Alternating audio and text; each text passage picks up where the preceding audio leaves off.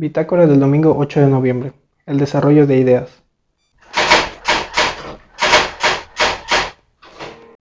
Hola, ¿qué tal? Eh, para el episodio de hoy sí me la pasé pensando mucho sobre qué iba a hablar. recuerdo que me senté el lunes en la noche para decir, bueno, ¿qué aprendí el día de hoy? ¿Qué podría platicarles el domingo? ¿Qué podría grabar? ¿Qué podría hacer? Etcétera, etcétera.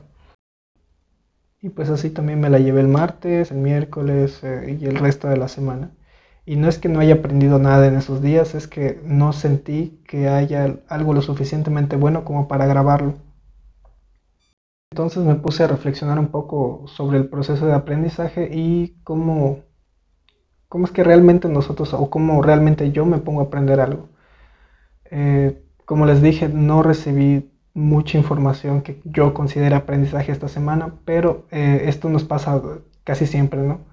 Realmente no requieres de mucha información para, poder aprender algo. Es lo que haces con esa información. Vaya, te puede llegar información de lo que lees, de lo que vives, de lo que te cuentan, de lo que te aconsejan y todo esto. Pero realmente aprendes o, se considera conocimiento cuando tú haces cierta reflexión acerca de ello, ¿no? Cuando haces este, vaya, un esfuerzo más por querer entender mejor las cosas, por querer eh, profundizar un poquito más. Y esto me hizo recordar una de las primeras etapas de cuando estamos creando algo, ¿no? Que es eh, básicamente cuando nos preocupamos mucho por el formato y nos preocupamos tanto porque se vea bien y esté correctamente y que a la gente le guste, que realmente descuidamos el contenido o el objetivo del proyecto. Cuando en realidad nuestra prioridad debería ser esa, o sea, el objetivo, tener muy claro o terminar de definir eh, lo que queremos hacer, lo que nos gusta hacer. Una vez que nosotros tenemos identificado, ah, mira, me apasiona hacer esto. Bueno, ok. ¿Qué, puedo hacer con este talento? ¿no? ¿Qué puedo hacer con esta habilidad, con este don, como le quieras llamar?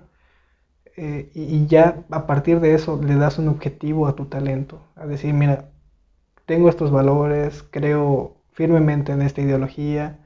Entonces voy a utilizar mi talento para aportar a esta ideología, ¿no? Entonces debemos desarrollar este objetivo claro, ¿no? ¿Y cómo, cómo lo desarrollamos? Bueno, conociéndonos un poquito más. A esto es a lo que iba con, lo del análisis. Tenemos que profundizar en, las ideas que tenemos, en, en los conocimientos que nos llegan, en lo que queremos hacer, en lo que nos gusta no dejarlo de forma superficial, darle un objetivo claro y unas bases fuertes para que el proyecto funcione. Y pues ya cuando el proyecto esté en marcha, pues es algo a lo que le vas a echar más ganas. ¿Por qué? Porque es algo en lo que crees firmemente. No importa si te ve un seguidor, si te ven 10.000, lo que sea. Es algo que vas a seguir haciendo porque tú crees en ello. Obviamente esto va de la mano con la constancia, seguir generando contenido, buscar nuevas ideas, pero eso es algo que ya analizaremos después. Y pues eh, creo que esta es la, la moraleja, lo que la, la, lección de esta semana, o sea, lo que aprendí. Y pues le agradezco infinitamente a mi amiga Ale por, por siempre tener estas llamadas y, juntas para aclarar ciertas ideas, ¿no? De hecho, estoy planeando algo con, con ello, algún proyecto que espero salga pronto, que pueda hacerse pronto. Pero pues eso lo dejaremos para otro episodio, ¿no? Por lo pronto, pues yo me despido y nos reportamos el, el siguiente domingo. Bye.